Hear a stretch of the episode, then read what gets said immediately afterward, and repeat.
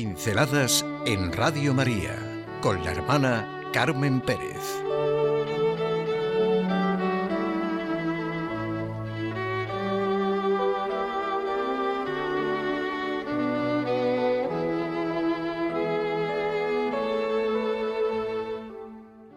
Cuaresma, la disyuntiva de la vida. Para nuestro camino a la Pascua de Resurrección, nos ha dicho el Papa Francisco, Dios no se revela mediante el poder y la riqueza del mundo, sino mediante la debilidad y la pobreza. Descendió en medio de nosotros, se acercó a cada uno de nosotros.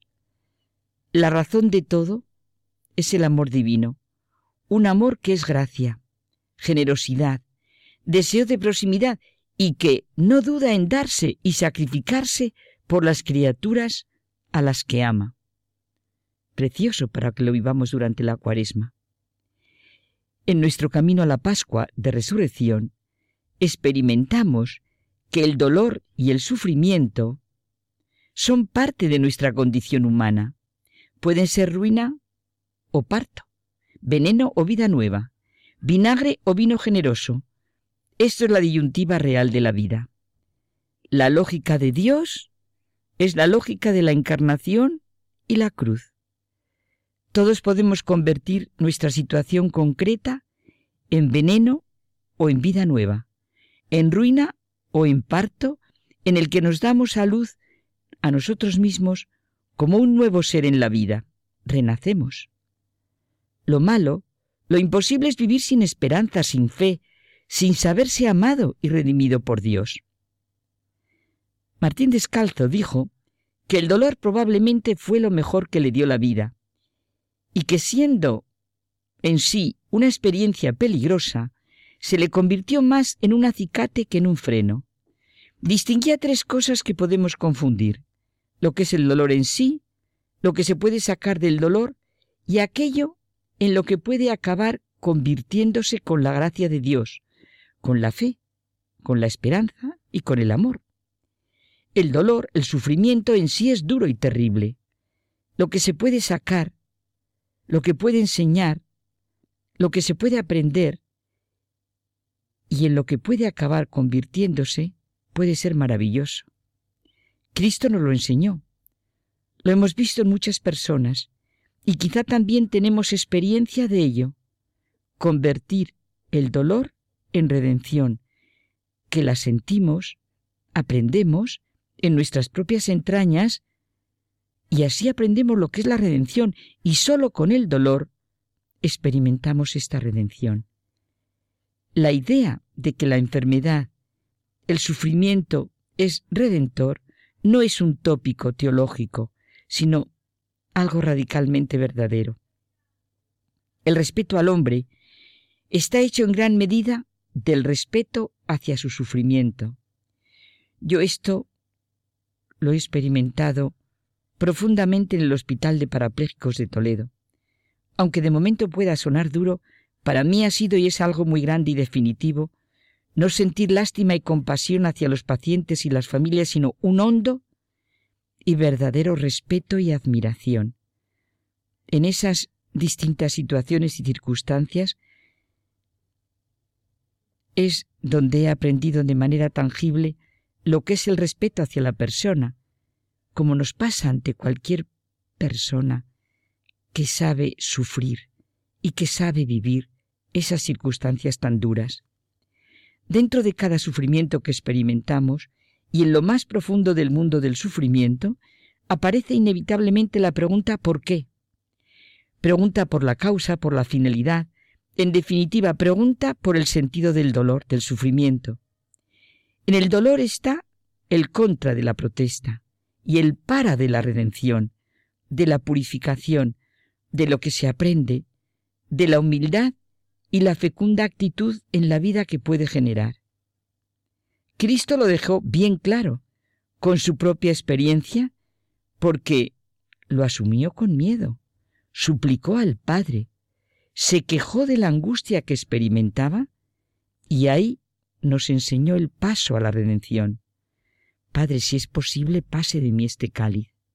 Dios mío, Dios mío, ¿por qué me has abandonado? Todo sufrimiento es único y todo sufrimiento es común. Tengo que decirme la segunda verdad cuando sufro. Todo sufrimiento es común. Y la primera cuando veo sufrir a los demás. Todo sufrimiento es único. Acoger el sufrimiento no es compadecerse en él. No es amar el sufrimiento por sí mismo. Es abrirse al beneficio de lo inevitable, como la tierra que deja que el agua del cielo la penetre hasta el fondo de sus entrañas. Esta acogida es el más alto ejercicio de libertad.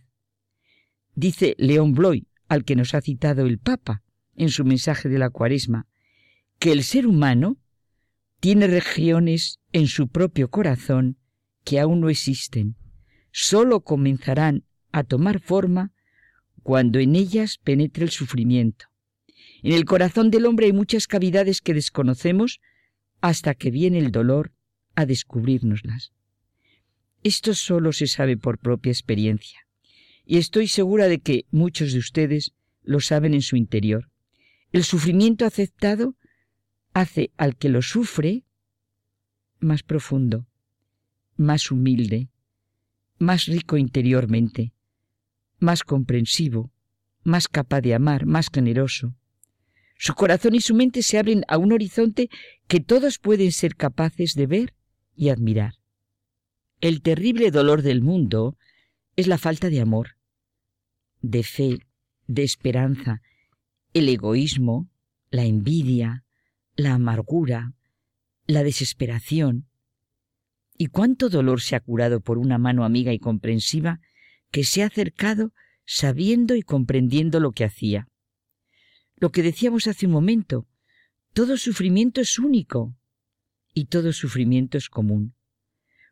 ¿Cuántos han descubierto que su escala de valores era dañina y que no coincidía con lo que realmente tenía que ser tanto para él como para los demás, y precisamente por el sufrimiento o por circunstancias difíciles.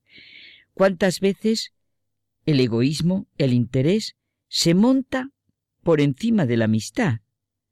¿Cuántas veces hemos hecho un mal empleo del tiempo en lugar de dedicarlo a la atención de las personas a las que podíamos ayudar? ¿Cuántas veces una situación de dolor y sufrimiento ha hecho abrir los ojos completamente ciegos?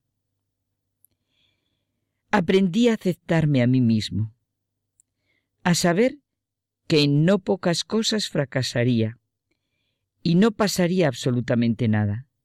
Entendí incluso que uno no tiene corazón suficiente para responder a tanto amor como nos dan, como Dios nos da.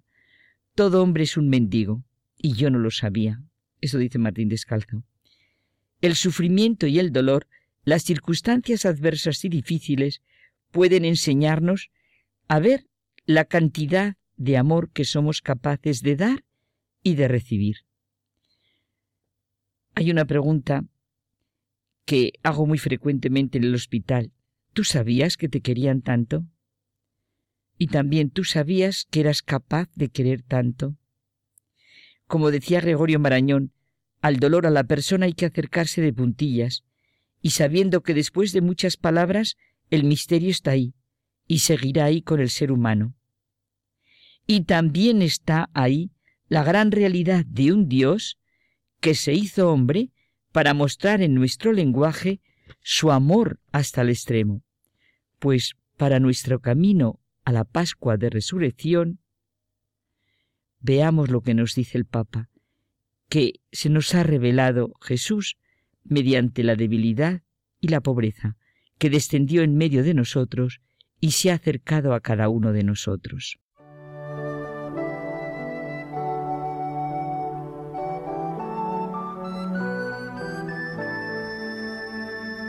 Pinceladas en Radio María con la hermana Carmen Pérez.